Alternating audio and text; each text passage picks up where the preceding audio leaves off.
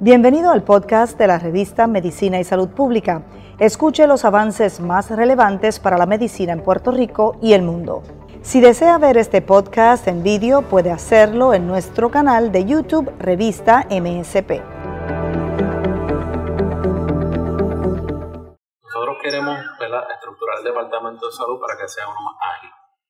Eh, todo lo que es administrativo, pues la persona, un buen administrador que nos ayude a, a trabajar con toda esa parte.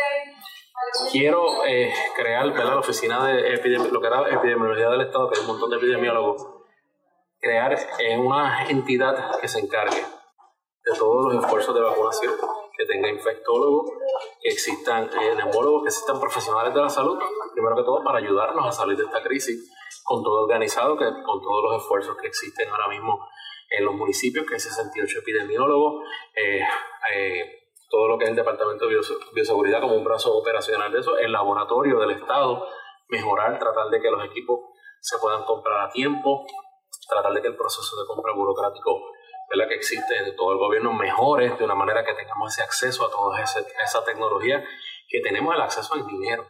Lo que necesitamos es reducir. De, de llevarlo a que sea ágil. Toda esa estructura en una sola división para que el pueblo de Puerto Rico tenga paz, tenga tranquilidad, que el pueblo de Puerto Rico conozca lo que es el Departamento de Salud.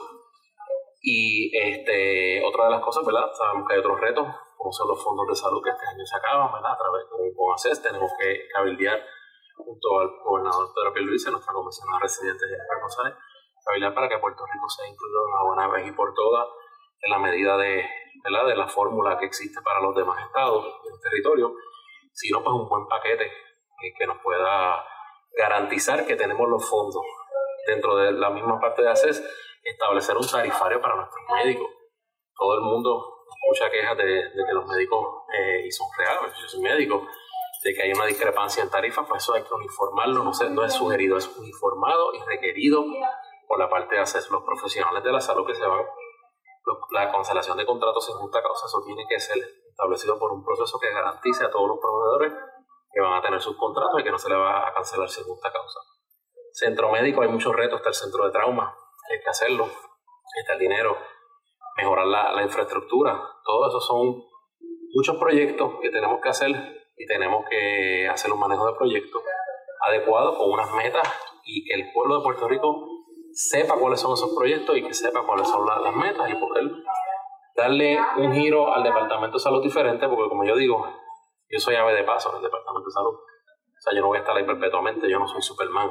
Yo tendré mis desaciertos también este, y tendré mis días buenos y mis días malos. Pero es, se trata de un. Las mejores mentes en Puerto Rico que puedan este, sacarnos de esta crisis, dirigir la parte de Medicaid hacia tener unos, unos buenos fondos para la reforma de salud, trabajar con el Centro de Trauma Centro Médico, que ahí está Pablo Rodríguez luchando toda la vida, es parte también integral de, este esfuerzo, de hecho él es el artífice de este esfuerzo, y todas las personas que quieran, todos los sectores que quieran unirse al Departamento de Salud, tienen la oportunidad de convertirse en brazos operacionales del departamento. ¿Por qué? Porque la salud de Puerto Rico nos corresponde a todos. Ahora tenemos eh, el ID Now, que es una prueba de antígeno. Tenemos el, el, la otra prueba BINAX, que son pruebas de, de antígeno. Y seguimos teniendo la, la prueba de anticuerpos que funciona para hacer si tenemos inmunidad. Toda esta compra de reactivos eh, dentro del proceso de la pandemia, el Departamento de Salud, la ley orgánica establece que el secretario de Salud podrá Este, utilizar todos los recursos del Estado eh, Con, el consejo del gobernador para así este, poder combatir la pandemia. Eh, nosotros tenemos excelente comunicación con la directora de ASG, con OGP, y créame que nosotros estamos ya diseñando un plan para que las compras sean transparentes, crear un comité asesor dentro del departamento independiente que tenga un criterio ¿verdad? de evaluador de que la, las pruebas sean una prueba, primero que todo, científica, que sea recomendada por la comunidad médica, que sea recomendada por nuestros tecnólogos médicos y que sea este, recomendada por el CDC. Cuando todo esto fluya, pues entonces que el proceso de compra dentro del propio gobierno, que ahora hay un, comité de subasta, que, que, entiendan que esto tiene que ser expedito. ¿Por qué? Porque se trata de una crisis de salud que nosotros tenemos que atenderla y la tenemos que, mientras más ágil la atendamos, más rápido vamos a salir. Ya está, el comité científico está trabajando en la en, creación de protocolos, ¿verdad? Y una vez se crean los protocolos, se, se van a sentar, vamos a sentar con todos los sectores, con los tecnólogos médicos que son sumamente importantes, créanme que van a estar también incluidos dentro del comité asesor este, y ciertamente lo que tenemos que hacer es, mira, esta es la prueba que vamos a utilizar en este momento. Si esta prueba de antígeno, eh, aún el médico tiene alguna duda porque el paciente tiene la sintomatología y la prueba de antígeno no te da un resultado, ¿verdad? Uno presumiendo que el paciente lo tiene, vamos a la prueba PCR. Y la prueba de anticuerpos se utiliza para saber si tenemos inmunidad. Esto con protocolos para el Departamento del Trabajo, para que una persona que haya sido infectada, ¿verdad? Después que pase los 10 días, el día número 11, 24 horas posteriores sin tener que tomar absolutamente nada, no presenta ningún síntoma, no tenga que hacerse pruebas. Si estamos en una oficina y esa persona que salió infectada mantuvo una distancia mayor de, de 6 pies en un lugar cerrado, pues entonces ahí uno va minimizando el riesgo de las demás personas. Todos estos son protocolos que se van a establecer, igual que el protocolo del Departamento de Educación, que ya tuve comunicación con la secretaria entrante, para entonces tener reuniones y establecer cómo vamos a abrir las escuelas. Ciertamente en este momento tenemos que establecer el protocolo. ¿Cuándo van a abrir? No sé decir, porque tenemos que ver que la curva de contagio baje. ¿Y cómo baja la curva de contagio? Mientras más personas se vacunen, mientras más anticuerpos monoclonales podamos utilizar, bajamos la curva de hospitalizaciones y ciertamente las personas siguiendo la orden ejecutiva también vamos a bajar la curva de contagio. Dentro de la propia ley orgánica del Departamento de Salud le da potestad al secretario reorganizar el departamento, ¿verdad? De acuerdo a, lo que, a la necesidad que tenga. Eh, no obstante, pues nosotros estamos haciendo el análisis. Esa parte epidemiológica, con el esfuerzo municipal, con bioseguridad, tiene que estar adscrita a la oficina del secretario. Todo lo que es administrativo, debajo de un administrador principal oficial de salud, que sea una persona que tenga las cualidades, las capacidades para poder administrar también las regiones, ¿verdad? devolverle las regiones a médicos que puedan ser directores regionales de salud junto con los epidemiólogos de los mismos municipios. ¿Para qué? Para tratar de que ellos tengan su poder decisional en las regiones, que puedan fungir como un secretario de la región. Y eso pues va a ir ayudando al proceso ¿verdad? De, la propia secretaría de, tener más tiempo para quizás poder implementar lo que se llama ¿verdad? promoción y prevención.